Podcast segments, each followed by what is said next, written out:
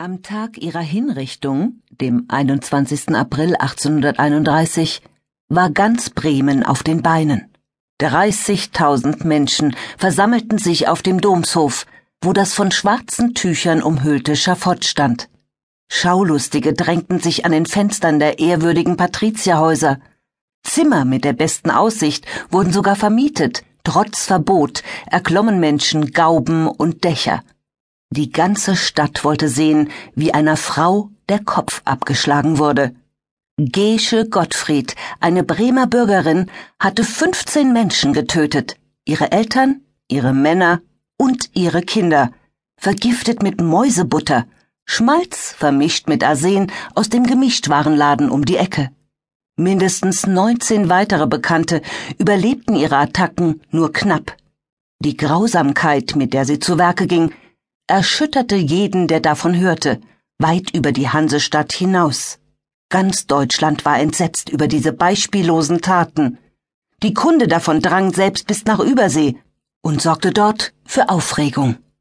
Wer war diese Frau, die anerkannt inmitten der wohlanständigen Bremer Gesellschaft lebte, die unbemerkt zwischen Kaufleuten, Senatoren, Ärzten und Geistlichen mordete, und der es gelang, ihre Verbrechen mehr als 15 Jahre geheim zu halten.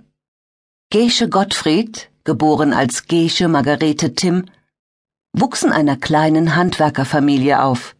Ihr Vater war einfacher Schneider, ihre Mutter Wollnäherin. In der Domschule lernte das aufgeweckte Mädchen lesen, schreiben und rechnen. Und da die Eltern sehr gläubig waren, wurde der Religionsunterricht zum wichtigsten in Gesches Jugend.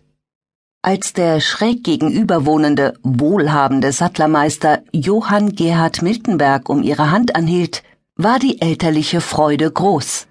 Mit der guten Partie, den begehrten sozialen Aufstieg vor Augen, drängte man die widerstrebende Gesche, den Antrag anzunehmen, obwohl man den Bräutigam als haltlosen Charakter kannte. Ihre Ehe mit Miltenberg war nicht glücklich. Mehr Zeit als in seiner Werkstatt oder zu Hause verbrachte er in den Kneipen und Bordellen, sprach mehr dem Alkohol zu, als ihm gut tat, verspielte das elterliche Vermögen und schlug seine Frau. Zudem litt er an Syphilis, so dass das gemeinsame erste Kind als Erbteil seines ausschweifenden Vaters die Spuren dieser abscheulichen Krankheit zeigte. Da lernte Gesche einen anderen Mann kennen, den Weinhändler Michael Christoph Gottfried. Sie verliebte sich in ihn. Weil Gottfried es zunächst bei einem unverbindlichen Zusammensein beließ, ging sie heimlich ein Verhältnis mit dem Weinaufseher Johann Koppisch ein, einem verheirateten Familienvater, und als im Sommer 1810 ihr drittes Kind zur Welt kam, kursierte das Gerücht, Koppisch sei der Vater. Ihrem Ehemann, der körperlich und seelisch zusehends verfiel, begegnete sie nur mit Überdruss und Ekel. Als er 1813 plötzlich an hitzigem Gallenfieber starb, war der Weg frei. Gesche heiratete ihren Geliebten und hieß fortan Gottfried. Niemand ahnte allerdings, dass sie zu diesem Zeitpunkt bereits ihre ersten Morde begangen hatte. Sie mischte Arsen, das in jedem Haushalt als Rattengift zur Hand war, ins Essen und brachte ihre Nächsten um. Zuerst ihren Mann. Gesche und Miltenberg waren damals seit siebeneinhalb Jahren verheiratet. Kurze Zeit später starben in ihrer Umgebung in rascher Folge weitere fünf Menschen, ihre drei Kinder und ihre Eltern. Es war wie ein Rausch. Einen Tag nach der Beerdigung ihrer Mutter gab sie ihrer jüngsten Tochter Johanna von dem Gift auf Butterkuchen, der von der Trauerfeier übrig geblieben war. Das Kind starb innerhalb weniger Stunden.